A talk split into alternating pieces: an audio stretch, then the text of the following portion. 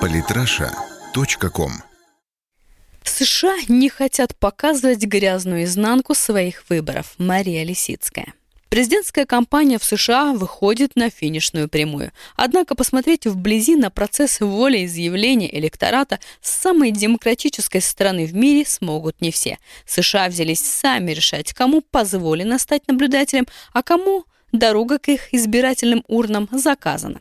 Российским наблюдателям, к примеру, американская сторона совсем не рада. Уж как хотели наши дипломаты побывать на избирательных участках, но не судьба. Власти Техаса, Луизианы и Оклахомы даже перегрозили им уголовным преследованием, если они вдруг решатся к ним сунуться. При этом федеральные власти не только не осадили самодуров на местах, но и добавили своего тумана. Представитель Госдепа Джон Кирби уточнил, что не с того конца зашли наши работники дипломатического ведомства, мол, им следовало добиваться допуска на выборы в составе миссии ОБСЕ. Подобное решение США идет вразрез с Венской конвенцией о дипломатических сношениях, ратифицированной еще в 1961 году. Она четко оговаривает, что функции диппредставительства состоят в частности в выяснении всеми законными средствами условий и событий в государстве пребывания. То ли для США выборы президента слишком заурядное событие, то ли они организованы таким образом, что посторонним лучше не знать о некоторых тонкостях американского избирательного процесса. Пресс-секретарь Белого дома Джош Эрнест и вовсе решил поиграть в конспирологию. Неясно, что именно в этом случае русские собирались делать. Понятно, что люди могут быть подозрительными относительно их мотивов. Или эти мотивы могут отличаться от тех, о которых объявлено публично, с учетом их активности в киберпространстве. И развивая мысли Кирби, он не удержался от мелкого укола. Надо спросить у них, почему они отказались от такой возможности, то есть стать наблюдателями в составе миссии ОБСЕ. Если были настолько заинтересованы в более глубоком глубоком понимании того, как осуществляются свободные выборы, процесса, с которым российские официальные лица не совсем хорошо знакомы. Высокомерное заявление, но вряд ли уместное. Со свободой выбора у нынешней президентской кампании в США все не очень хорошо. Интересно, сами американцы знают, что у них на сегодняшний день 24 кандидата в президенты, а не только Клинтон с Трампом. Во всяком случае, участие в бесплатных дебатах предоставлено лишь этой парочке, но и в широко раскрученном раскручиваемом дуэте акценты расставляются по-разному. У Хиллари с плюсом, у Дональда с минусом. По данным американских институтов, Трамп на независимых ресурсах упоминается более чем в тысячу раз чаще, чем другие кандидаты, но, увы, почти все время в негативном ключе. Нарушение принципа равенства отразилось на настроениях электората. Председатель Совета общероссийской общественной организации Российский общественный институт избирательного права Игорь Борисов в связи с этим отметил. Ситуация в США сейчас гораздо хуже, чем в 2012 году. Речь идет о том, что критическая ситуация, которая возникает в США, накал страстей, борьба и отношение прежде всего американских избирателей к своему руководству, Конгрессу, президенту достаточно критична. Исследования Галлап, по его словам, показали, что сегодня две трети американцев не удовлетворены ни республиканцами, ни демократами. До 60% считают, что должна быть третья партия, но ее не пускают на выборы. Впрочем, оставлены за бортом не только партии и их кандидаты в президенты, но и огромное число самих избирателей. Игорь Борисов приводит такие данные исследовательских организаций США. Сегодня разница между имеющими право голоса и официально зарегистрированными гражданами достигает в некоторых штатах до 20%. На сегодняшний день приводятся такие цифры, что более 23 миллионов граждан, имеющих право голоса, не включены в списки избирателей. К слову, в нашей стране, которой, по мнению Джоша Эрнеста, еще учиться и учиться у американцев демократическому избирательному процессу, этот показатель не превышает 0,3%. Желающий исполнить свой гражданский долг избиратель может быть спокойно включен в списки в день голосования. В США же в разных штатах включение в списки запрещено в период от 1 до 3 месяцев до дня голосования. Зато мертвые души держатся в списках на удивление долго. Неприятно должны быть удивлены российские западники и досрочным голосованием, особенно активно проводимым в США в нынешнюю выборную кампанию. По словам Борисова, у международных наблюдателей вызывает вопросы, почему менее чем за месяц до даты очного голосования в США в разных штатах проголосовало уже 6 миллионов человек. Оно, досрочное голосование, стартовало в нескольких штатах, и сразу до старта такое впечатление, что люди с весны занимали очередь, как им проголосовать досрочно. Кстати, пример соотечественникам подал президент Барак Обама. Еще 7 октября он примчался именно с этой целью на один из избирательных участков Чикаго.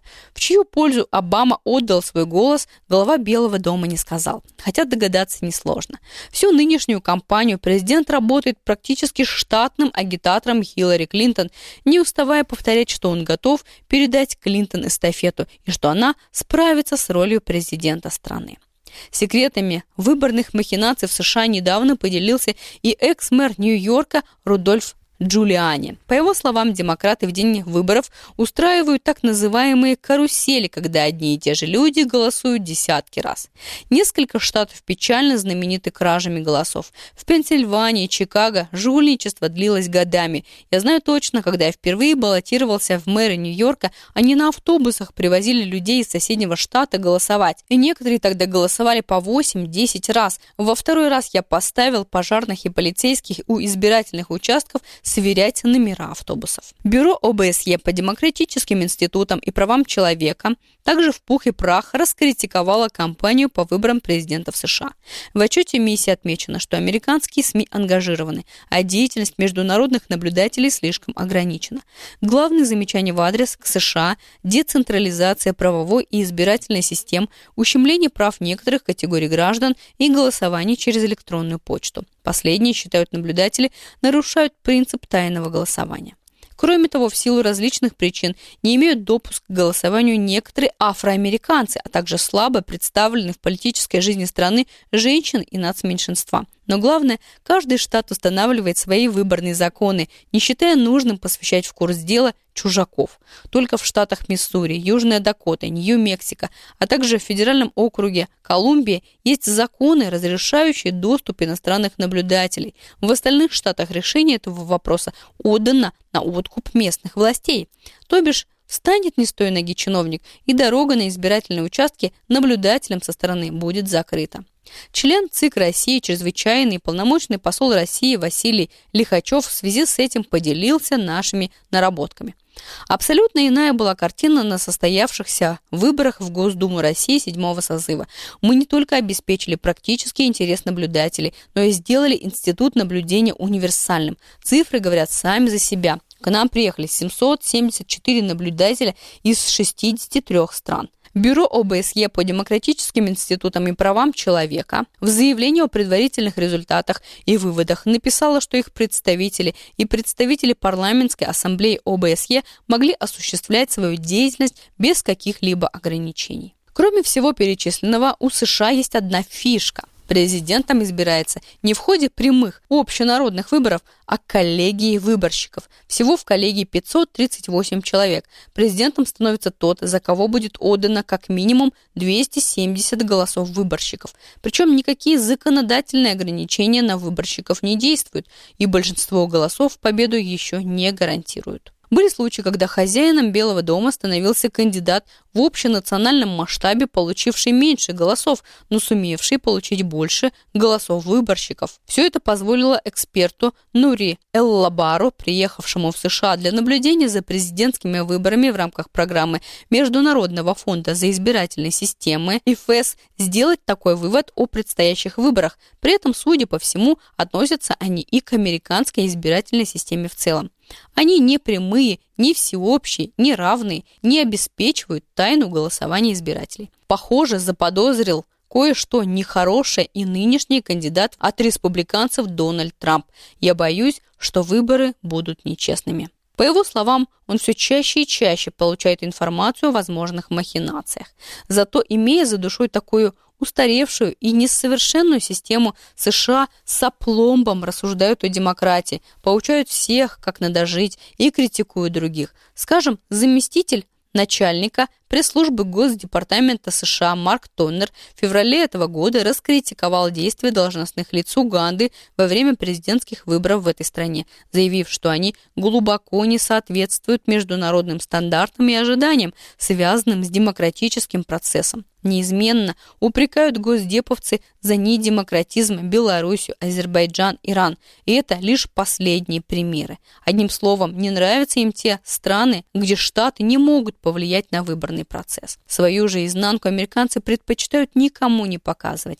Очевидно, не без основания опасаясь упреков в нечистоплотности, ведь и к их выборам есть претензия к соответствию международным стандартам и ожиданиям. Что касается отказа пустить на избирательные участки наших наблюдателей, без ответа этот демарш не останется. Зам главы МИД России Сергей Рябков сформулировал это так. Американские коллеги не должны рассчитывать, что мы это просто забудем, и в дальнейшем, когда им вдруг захочется что-то такое понаблюдать у нас, мы не вспомним о том, как они поступили в данной ситуации и какого рода неприемлемые заявления были озвучены с высоких трибун и через ответственные микрофоны.